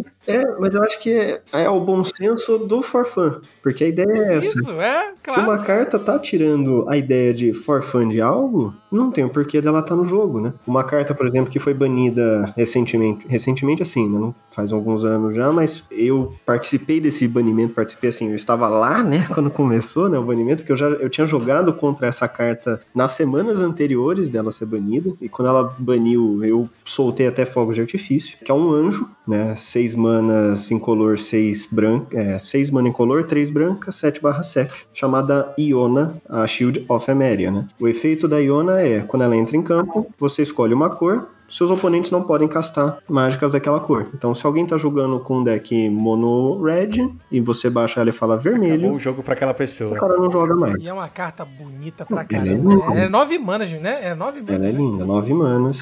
Ela é pesadíssima. Só que 9 manas, quarto turno, você tá baixando ela. É muito rápido, né? É, outra, muito recente, né? Foi um dos últimos bans que aconteceu, o Hull Breacher também, né? 3 manas flash. Se um oponente fosse comprar a carta nesse turno, ele não compra e você faz tesouro no lugar. Então o cara vai lá e faz um Blue Sun Zenith pra 9. Ele vai comprar 9 cartas do deck. Você, por 3 mana, Hull Breacher, você não vai comprar 9 cartas, eu vou fazer 9 tesouros. Pode ir. Agora, ô, Felipe, as Moxes, elas são banidas também, né? A Emerald, Jet, Pearl, Ruby, né? E a Safiri, todas são, né? Todas são, inclusive a Black Lotus. Inclusive a Black Lotus, né? Outra carta que me chamou a atenção, assim, porque já vira muito jogo dela, foi a própria Caracas, né? Que é uma, uma carta interessante, né? Que é uma land. O Titã Primordial também é outra carta que também é banida, né? Que vê muito jogo no Modern, né? O Gifts Ungiven. São cartas muito, muito curiosas, né? Porque elas veem jogo em. Time Vault, Time Walk, Tinker, né? São cartas que teoricamente, tipo, estão em todos. Ancestral Recall também, né? Né? Exato. E são cartas que foram, foi decidido, por exemplo, as MOCs. Por que, que elas são banidas? Porque elas fazem você ir muito à frente. Como você, vamos supor que tá todo mundo jogando o Fair Magic, né? O, o Magic de boas que a gente brinca, né? Ah, mana vai, mana vai. Daí chega um cara tipo, mana, Soaring, Mox, Mox, Mox. É, tô castando meu comandante e tô combando. E acabou o jogo. Dá um tapa na tua Que cara. diversão, né? Não, não teve diversão. Então, por exemplo, bane as Mox, foda-se. Interessante, né? Porque são bans, na minha visão, né? E é bom você estar aqui com a gente pra isso, porque dá uma visão também. Que, é, que é feito, é feito um estudo, né? Não é, não é um ban cirúrgico Ah, só, não. né? É um ban também, muitas vezes, pensando na criatividade, né? Na diversão do jogo. Isso é fantástico. Um ban, por exemplo, que é atual também, foi bem próximo do Hull Breacher e muita gente é contra, inclusive eu, é o banimento do Golos. O Golos era um comandante cinco cores. Ah, é, Golos, né? Foi banido por quê? Porque só tinha golos. Exato. Então não tem meta, né? Não existe meta, só que como o Golos ele é bom pra qualquer coisa, então dá pra você montar qualquer coisa. Ah, vou montar um tribal de Eldrazi. Eu posso colocar um Eldrazi no lá, Não, mas podia eu ser posso um colocar mono-red golos, cara. Foda-se. Podia. E assim, o Golos, né, o efeito dele é quando ele entra, você busca um terreno qualquer e coloca em campo. E você pode pagar é, um de cada cor e dois. Você exila os três do topo e você pode jogar de graça essas mágicas. Né? O efeito do Golos em si é absurdo de forte, só que, tipo, pode ser de, pode acontecer de você bater três lands no topo, né? E daí você só pode jogar uma delas, caso você não tenha jogado land no turno. Então, assim, é muito gambling, né? A não ser que você, claro, tem ali o Sensei Divine Top, né? Por exemplo, que é um, um artefato você consegue mexer no topo do deck, né? Daí você consegue brincar com golos melhor. Realmente, é uma carta muito forte. Só que o banimento dele foi justificado para parar com a ideia de que só tem golos no Commander. Realmente, tinha muito deck de golos no E Commander. é nem a carta legal, né? Ah, mas é entendível, é entendível. Cara. É, e ela tomou banho em outros, em outros formatos também, cara. Só se não joga em quase nada agora, graças a Deus. Mas daí você pega, por exemplo, um, um comandante que eu gosto muito, que lançou recentemente também, que é o Garf. One Eye. Que o efeito dele, você pode fazer uma Black Lotus. Literalmente, ele fala, faça uma cópia de Black Lotus na sua mão, você pode castar ela. Que ele tem O, Haga, o Hagavan vê jogo, Felipe? Hagavan no CD8. Hagavan é puro competitivo. Eu não vi ninguém jogar no Commander for Fun. Porra, mas claro, qualquer chute mata o bicho. Não, mas ele é muito mas ele é roubado forte, mas ele é é muito forte no forte, 1x1, cara. É, não, sim, sim. é, No é. Commander tradicional curiosidade divertido não é. Ele é tipo. No Magic tá divertido ele não é, né? Fora É, Hagavan. fora Hagavan. Porra, de carta do demônio. Fora cartas não divertidas. Fora cartas não divertidas. E às vezes acontece de desbanir algo, né? Recentemente também desbaniu o Wordfire, né? Que é uma mágica de nove manas também. Que eu acho que não devia ter sido desbanido. Pra mim isso foi completamente loucura, mas ok. O efeito dela, ela é vermelha. Três mana vermelha, seis incolor. Exile todas as permanentes. Exile todas as cartas da mão de todos os jogadores e todos os grave. Cada jogador fica com um de vida. Então você tem o seu deck e um de Eu vida. acho que devia ser comum até. É, e, e eu só queria dizer que o Hagavan agora está custando 633 reais. E depois dessa surra, eu pergunto: Mas e vocês? Qual é a motivação de vocês para começar a jogar Commander? Vocês conheciam o Commander e qual seria o comandante de vocês para montar o seu primeiro deck? Não se esqueçam que estamos em todas as redes sociais, vídeos no YouTube às terças-feiras, temos o projeto do Padrim, então corre lá para se inscrever, tem várias opções para vocês de planos para contribuir um pouquinho com o time e ajudar a gente a continuar com esse trabalho que dá muito trabalho, certo? Lembrando também, tem muitos lembretes, né? Cada vez vai aumentando os lembretes. Graças a Deus, né? Tem coisa boa pra falar. né? Lembrando também que nós temos o monarquesresponde@gmail.com, que você pode mandar pra gente a sua sugestão, a sua crítica, a sua perguntinha, que nós vamos ler aqui no programa, certo? Então, fim do turno, dra... quer dizer, tem draw do Monarca no, no Commander? Claro, Monarca A é Monarca joga no Commander? Demais, demais. Marquesa, que é a, a monarca, né? Ela tem de- vários decks. Então, nesse caso, fim do turno, draw do Monarca! Hooked on a feeling.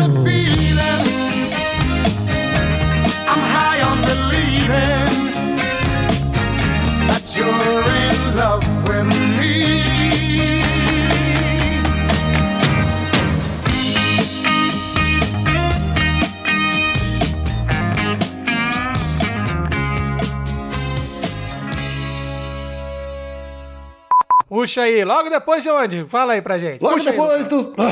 engasguei. Caraca, engasguei mesmo. Tipo... Nossa, eu perdi a, eu perdi a pergunta. Calma, calma, calma. calma Já foi calma. melhor, O hein? cara tá dormindo em pé aqui. Eu entendo ele porque eu tô também.